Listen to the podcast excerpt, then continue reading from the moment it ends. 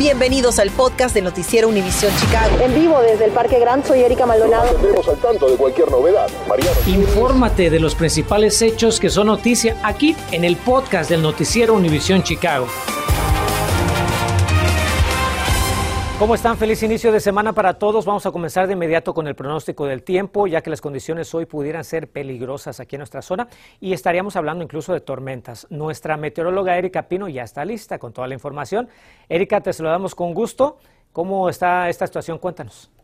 Hola Enrique, ¿cómo estás? Buenas tardes, amigos. Les cuento que estamos bajo vigilancia de tornados. Se había pronosticado temprano que íbamos a tener tiempo severo y ya está en casa. Se están pronunciando tormentas intensas que están dejando fuertes lluvias por su paso. Pero esto es lo más importante ahora. Hasta las 9 de la noche podríamos tener algún tornado en casa. Esto aplica a toda la zona metropolitana de Chicago. Así que por favor hay que estar listos y y alertas y tener la aplicación de Univisión Chicago a la mano para yo poder dejarle saber cuando tenemos algo aún más serio en casa. Aquí pueden ver cómo la lluvia en estos momentos se concentra al norte y al sur de Chicago. También contamos con otra tandia, esta mucho más fuerte que está afectando sectores al sur oeste de Chicago y estas han producido algunas alertas de tornado. Así que nosotros estamos siguiendo los pasos a este desarrollo de baja presión que nos ha traído tiempo severo a casa. En estos momentos no contamos con tornado, pero sí tenemos fuertes lluvias, especialmente en los alrededores de Beecher, esto es al sur en el condado de Will. La temperatura en estos momentos entre 66 a 71 grados y ahí también usted ve la lluvia y las tormentas que nos acompañan. ¿Hasta cuándo están en casa? Yo le tendré esa información en minutos. Esperamos tu reporte completo, gracias Erika, y mucha atención vecinos del área de Pilsen porque la policía está emitiendo una alerta comunitaria para esa zona. Las autoridades reportan varios robos vehiculares con violencia, con los dos últimos ocurridos en las cuadras 1900 Sur Calle y 900 Oeste 19 Place. Los ofensores, en caso que se pregunte, son tres adolescentes de origen afroamericano que según las autoridades amenazan con pistolas a las víctimas para después despojarlas de sus autos. La recomendación es permanecer muy alerta a todo su entorno y reportar cualquier actividad sospechosa, usted ya lo sabe, marcando el 911. Ahora nos vamos al norte de Chicago por un asalto sexual contra una mujer en el barrio de Uptown. La policía dice que la víctima caminaba por la intersección de la avenida Wilson y la calle Magnolia cuando de repente un hombre la manoseó en el pecho. El ofensor es descrito como un hombre afroamericano de unos 30 años, alto, de complexión delgada, cabello corto negro y ojos cafés. Si usted sabe algo sobre este sospechoso, puede denunciarlo de manera anónima al número en pantalla. Apúntelo, por favor. Es el 312-744-8200. Demandan reemplazar el Día de Cristóbal Colón por el Día de la Gente Indígena y estamos hablando de una coalición de activistas locales quienes se manifestaron contra los comisionados del condado Cook que en días pasados se negaron a realizar el cambio. El grupo exige poner fin a la celebración del hombre responsable del genocidio de los nativos y los orígenes del intercambio transatlántico de esclavos. Los activistas prometen escalar sus acciones contra esos comisionados. Ahora permítame preguntarle si usted se siente seguro en el lugar donde vive y se lo pregunto porque la ciudad de Chicago ha creado una lista con edificios que son un peligro para las personas que viven en ellos o incluso para su entorno. Mi compañera Erika Maldonado nos informa no solo de esta lista, sino que habló con organizaciones y hasta un arquitecto. Erika, buenas tardes. Dinos si hay más edificios que no se enlistan, pero que pudieran representar riesgos para la seguridad de quienes los habitan. Así es, Enrique, en la lista de la ciudad de Chicago están solamente propiedades sobre las que pesa actualmente al menos una demanda por violaciones continuas. Sin embargo, sabemos que hay miles de edificios, de casas en las que viven personas que están alquilando que presentan violaciones importantes al Código Municipal de Edificios. Es por eso que nosotros queremos que usted sepa cuáles son sus derechos y qué hacer en caso de que usted sienta que la vivienda donde alquila, donde usted vive, no es segura para usted y su familia. La lista de la vergüenza para edificios en Chicago es el más reciente esfuerzo de la ciudad para atraer atención pública a violaciones que representan un peligro a la seguridad de quienes viven en ciertas propiedades y así sus dueños tomen acción y las reparen. La lista incluye al momento 98 propiedades que deben principalmente tener una demanda pendiente por más de año y medio para caer en la lista, por lo que muchas otras propiedades, miles en Chicago, quedarían por fuera a pesar de presentar serios problemas para quienes alquilan y viven allí.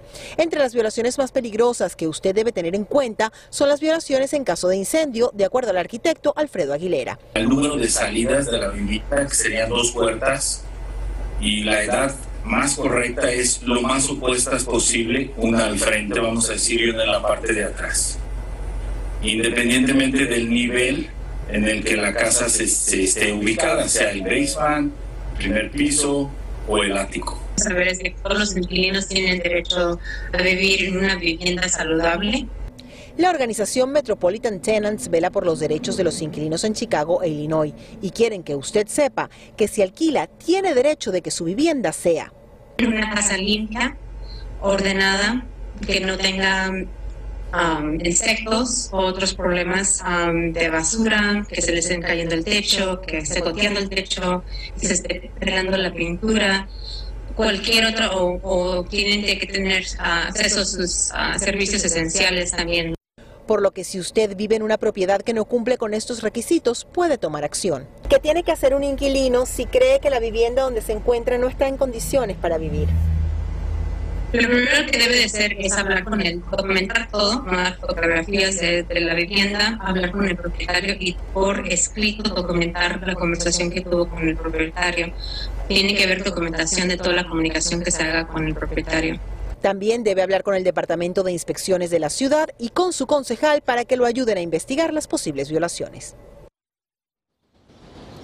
Solicitamos una entrevista a la ciudad de Chicago con respecto a esta lista, pero por el feriado pues no estuvieron disponibles el día de hoy. Si usted puede visitar la página del eh, Código de Edificios de la ciudad de Chicago para entonces enterarse y saber así si la vivienda donde usted habita tiene algún tipo de violación o algo que deba repararse por parte del propietario. Recuerde que para comunicarse con el Departamento de Inspecciones de la Ciudad de Chicago siempre puede marcar el 311. En vivo desde la Alcaldía de Chicago, soy Erika Maldonado. Regreso contigo, Enrique. Buenas tardes. Gracias por esa valiosa información, Erika. Muchas personas no se sienten identificadas con el género masculino o femenino con el que nacieron, pero no lo hablan. Un experto les dice qué es lo que pueden hacer para sentirse mejor y expresarlo a sus seres queridos. Decenas de inmigrantes presionan por un camino a la, ciudadanía justo antes de la gran marcha que están preparando. Ya le decimos cuándo y dónde se va a realizar. Infórmate de los principales hechos que son noticia aquí en el podcast de Noticiero Univisión Chicago. Fíjese que según el Departamento de Salud Pública de Chicago, un 7.5% de la población adulta de la ciudad se identifica como parte de la comunidad LGBT, LGBTQ y a pesar de que Chicago es una de las ciudades más amigables con esta comunidad, hay algunas personas que aún no se sienten seguras para hablar de, este tema. ¿no? Y Natalie Pérez nos cuenta por qué hoy es un día muy especial para aquellos que aún no deciden hacer pública su preferencia y además para quienes tienen dudas. Nos habla de recursos que hay disponibles y dónde pueden conseguir apoyo. 11 de octubre, conocido como el Día Internacional de Coming Out o Salir del Armario, cuya finalidad es concientizar y promover la aceptación de la comunidad LGBTQ, una celebración que para Vincent Gray debería ser todos los días. Desde chiquito sabía, a los cinco años, yo sabía que algo era como diferente. Al principio, yo les decía a los niños, oh, yo soy niño también, pero no no me creían. Hace exactamente un año, Grace se armó de valor y le dio a sus padres la noticia que nos aseguró llevaba por dentro desde hace muy pequeño. Ocurrió lo que temía, no contó con la aceptación de ellos, incluso nos indicó que sufrió desde acoso hasta depresión. Y nosotros en Noticias Univisión Chicago llegamos hasta el Centro de Empoderamiento Trans aquí en Humboldt Park, donde ofrecen un sinnúmero de recursos, entre ellos en ayudarlos en este proceso de comunicarle a sus seres queridos su orientación. Tenemos dos terapistas que están eh, entrenadas para eh, manejar casos específicos LGBTQ.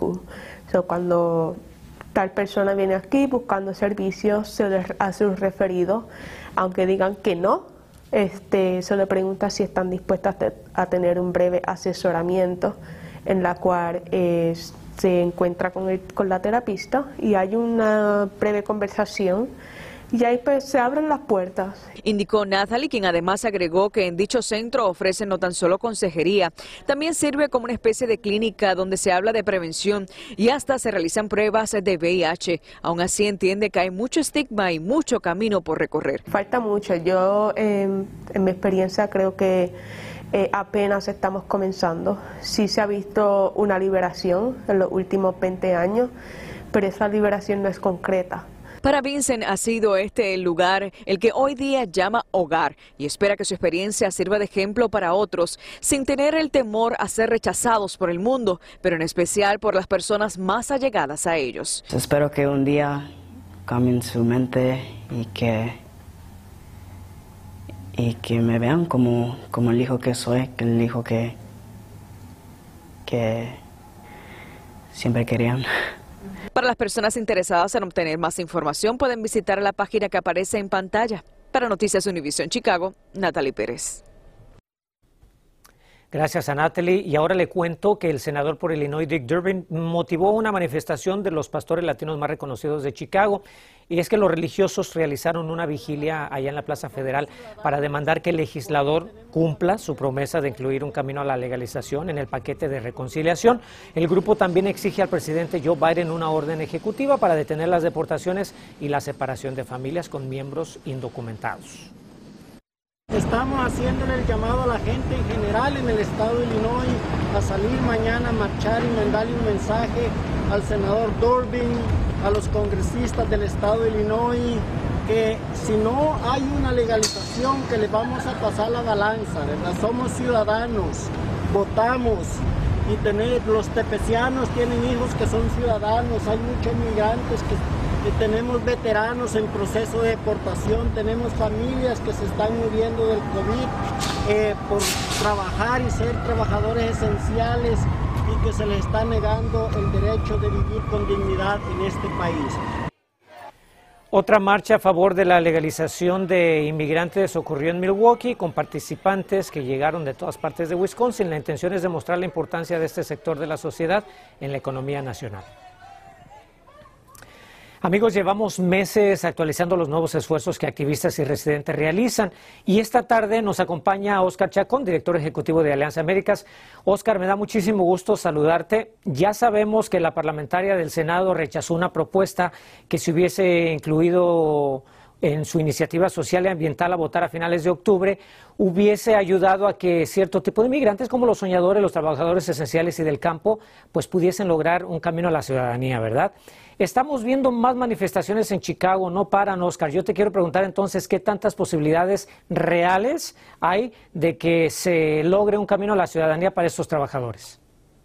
Hay posibilidades, pero están en riesgo. Y yo creo que a eso obedecen las protestas que hemos visto, eh, no solamente las multitudinarias, sino también las, las más, vamos a decir, eh, quirúrgicas como las que vimos recientemente dirigidas a la senadora Kristen Sinema de, de Arizona, pero lo que se busca realmente es que el Congreso no desaproveche una oportunidad que se podría esfumar por muchos años por venir si no se toma acción ahora. Y por eso es importante presionar al liderazgo, especialmente demócrata, para que hagan lo que corresponde hacerse, no importa si se tenga que ignorar el consejo de la parlamentaria. Tiene sentido. Ahora, el presidente Joe Biden ha dicho estar a favor de una reforma que le dé pues el camino a la ciudadanía a todos estos trabajadores, pero basado en lo que tú ves y en tu experiencia, ¿qué tan probable es que utilice su poder ejecutivo para lograr que esto suceda? O por lo menos que pare las deportaciones. Mira, lo que pasa es que hay que diferenciar lo que Biden puede hacer como presidente utilizando las facultades que la ley le da, son muchas y todavía no las agota. Pero lo que estamos tratando de viabilizar es un cambio en la ley, que es un cambio que únicamente lo puede impulsar la rama ejecutiva, es decir, el Senado y la Casa de Representantes. Y allí es donde está la traba en este momento. Idealmente queremos ambas cosas. Queremos que el presidente haga un mejor uso de su facultad como presidente y que el Congreso haga lo correcto, reformando de una vez por todas la ley que tanto necesitamos de cambiar. Y es importante aclararlo esto a nuestra audiencia para, para, para, no confundir, ¿verdad? Y hablar realmente de lo que está pasando. Ahora, hace un par de semanas, Oscar, estuvimos en la partida de la caravana de, inmigrantes y activistas de aquí de Chicago a Washington. ¿Qué más puede hacer nuestra gente para apoyar a todos estos inmigrantes que buscan ese camino a la ciudadanía? Mira, lo más importante es darnos cuenta que mientras no actuemos de forma organizada y continua, eh, se nos van a ir esfumando las cosas de las manos. Yo creo que es urgente que entendamos el valor que tiene la organización social, la organización para fines de ejercer presión política y no solamente se trata de ir a votar para quien es ciudadano, sino de aprender a cómo ocupar el, el poder organizado colectivo para influir los procesos de toma de decisiones que en este momento, insisto, son cruciales. Bueno, veremos y vamos a estar muy atentos a la marcha de mañana. Oscar Chacón, muchísimas gracias por siempre darnos tu tiempo y pues estaremos hablando en un futuro muy cercano.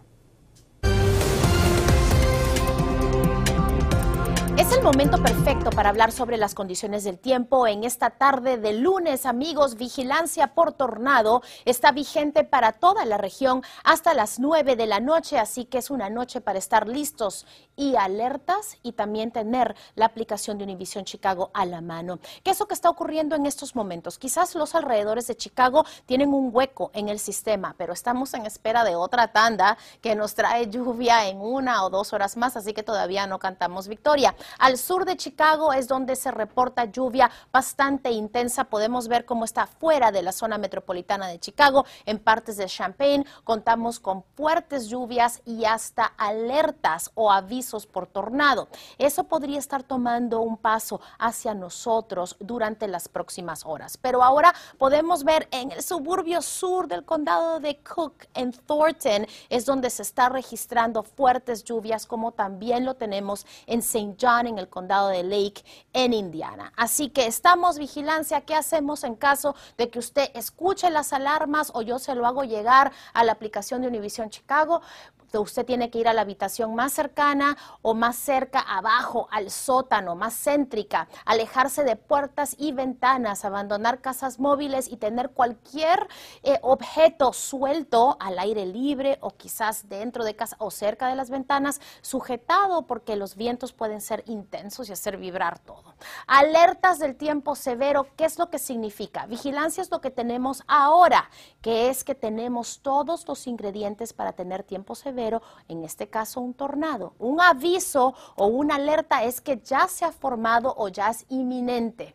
Aquí está el panorama en términos de temperatura y de lluvia. 66 en Chicago, 69 en Lansing. Lansing ahora mismo está completamente pasado por agua. Los vientos han perdido mucho su intensidad en Chicago y en Cícero, pero notamos cómo sectores que están afectados por la lluvia están lidiando con vientos mucho más fuertes. Aquí está su radar a futuro donde podemos ver un pequeño break en el sistema y regresa una vez más entre las 7 y 10 de la noche para por fin retirarse y darnos un día mucho más tranquilo. El juego de los Astros contra los White Sox ha sido pospuesto hasta mañana 1 y 7. Mañana 70, miércoles 72, jueves, viernes, sábado, regresa la lluvia. Gracias, Erika. Un país centroamericano le dará a sus compatriotas radicados en Chicago la oportunidad de participar por primera vez en las elecciones. Ya le vamos a contar cuál es y qué es lo que tiene que hacer para registrarse y aprovechar esta oportunidad.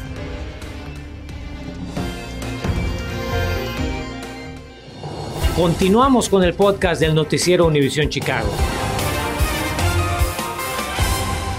Fíjese que invitan a los guatemaltecos en Chicago a votar en las próximas elecciones presidenciales de su país. El presidente del Tribunal Supremo Electoral de Guatemala está en nuestra ciudad para promover la participación de sus conacionales en los comicios de 2023.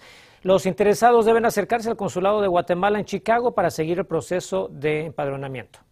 Para poder hacer una vinculación eh, y poder involucrar a nuestros connacionales en digamos, en su registro como ciudadanos y votantes para el próximo evento electoral en el año 2023. Pretendemos hacer jornadas de vinculación, de empadronamiento y actualización de residencia, que es la acción que les permitirá ejercer su derecho al voto. Y los guatemaltecos que estén interesados en votar en la elección presidencial de su país pueden iniciar su empadronamiento llamando al número que aparece en pantalla. Por favor, apúntelo. Es el 312-540-0781. Ahí va a poder recibir instrucciones sobre el proceso. El número es 312-540-0781. 81. Y antes de despedirnos, le recordamos que pues seguimos muy pendientes de las condiciones del tiempo, así es que esté muy atento a nuestra aplicación de Univision Chicago. Cualquier actualización o alerta, ahí la va a recibir primero, así es que si no la ha bajado, es el momento de hacerlo. Buenas tardes, nos vemos a las 10. Gracias por escuchar el podcast del noticiero Univisión Chicago. Puedes descubrir otros podcasts de Univisión en la aplicación de Euforia o en univision.com diagonal podcast.